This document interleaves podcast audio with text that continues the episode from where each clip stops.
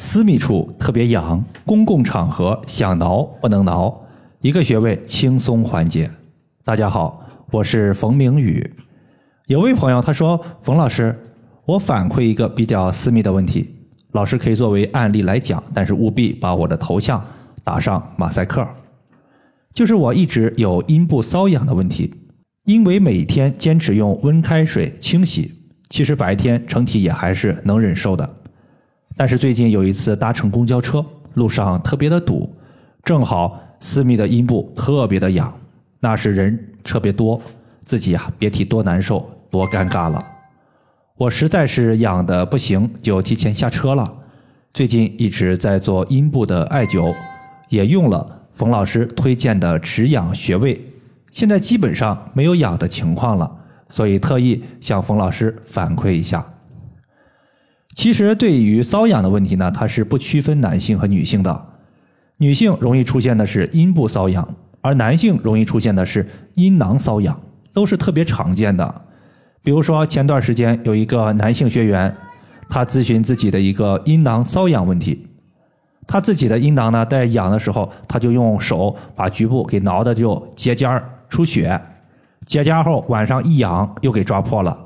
频繁的抓挠导致局部出现了很多的白屑和皮肤的增厚，他也是用到了这个止痒的穴位，到目前为止呢，痒的情况也是消失不见了。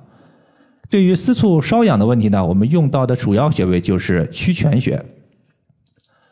无论是男性还是女性，私密部位的瘙痒问题，先考虑到肝，因为肝经环绕阴气一周，意思是说。女性的私密部位，它其实是肝经所经过的位置。俗话说：“经络所过，主治所及。”肝经既然经过私密部位，那么自然当私密部位出现瘙痒问题或者是其他病症的时候，就优先调节肝。从中医的角度来说，肝主藏血，是身体的血库。一旦肝血不足，血库没血了。就好比说，一台正在运行的机器缺少了润滑剂一样，机器缺少润滑，就会容易出现磨损起热，而热极生风，风邪入体，它的典型表现就是局部瘙痒难耐。所以这个患者大概率是存在肝血不足，也就是肝血对于阴部的滋养不够，导致局部没有气血滋养，热极生风，出现了瘙痒的问题。此时我们把肝血补足就可以了。推荐艾灸的是曲泉穴。从五行上来看，肝五行属木，曲泉穴是肝经的合穴，五行属水。从五行的相生相克来看，水生木，生我者为母，我生者为子。因此呢，曲泉穴它就是肝的母穴。母穴它就是专门调节肝的虚症和不足的。曲泉穴，它实际上的位置就是在我们的膝盖正后方这地方呢，叫做腘窝。在腘窝的靠近内侧的地方有一条大筋，大筋的位置它其实呢就是我们的曲泉穴的所在。曲泉穴它把肝血补足了，血液滋养瘙痒部位，气血循环正常，瘙痒也就逐步消失了。另外的话，曲泉穴在日常的使用方面呢，还有两个比较常用的方面，我也和大家讲一讲。首先就是从十二时辰气血流注上来看，肝经它在一天当中最活跃的时间段，其实是在凌晨的一点到次日的三点。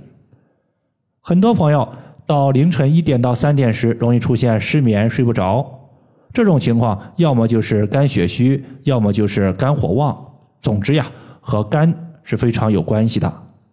此时，你可以在曲泉穴涂抹蓝色的艾草精油，用刮痧板在穴位处刮痧，从曲泉穴往下一直刮到脚踝，然后从我们的脚踝刮脚面，一直刮到第一脚趾缝，从上往下刮痧，大概的话刮痧三到五分钟。其中出痧严重的部位，它就是肝经的淤堵点。你可以手持四厘米的石墨艾条艾灸淤堵点，时间维持在二十到三十分钟以上，持续半个月左右，大多数的一个失眠情况都会有所好转。另外的话就是私密部位的瘙痒问题，其实呢，私密部位它也是需要艾灸的，但是这里存在一个情况，就是无论是男还是女，私密部位都不太容易艾灸到。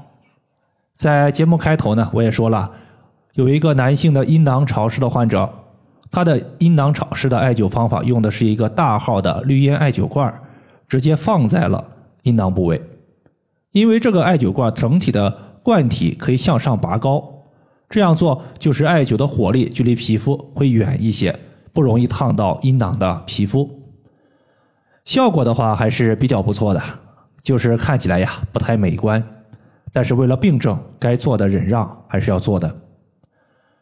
还有就是曲泉穴有一个比较常用的作用，就是治疗手肘关节的疼痛问题。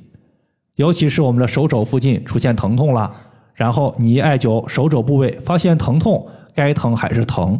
这种情况下，你可以试一试下肢的曲泉穴附近进行艾灸。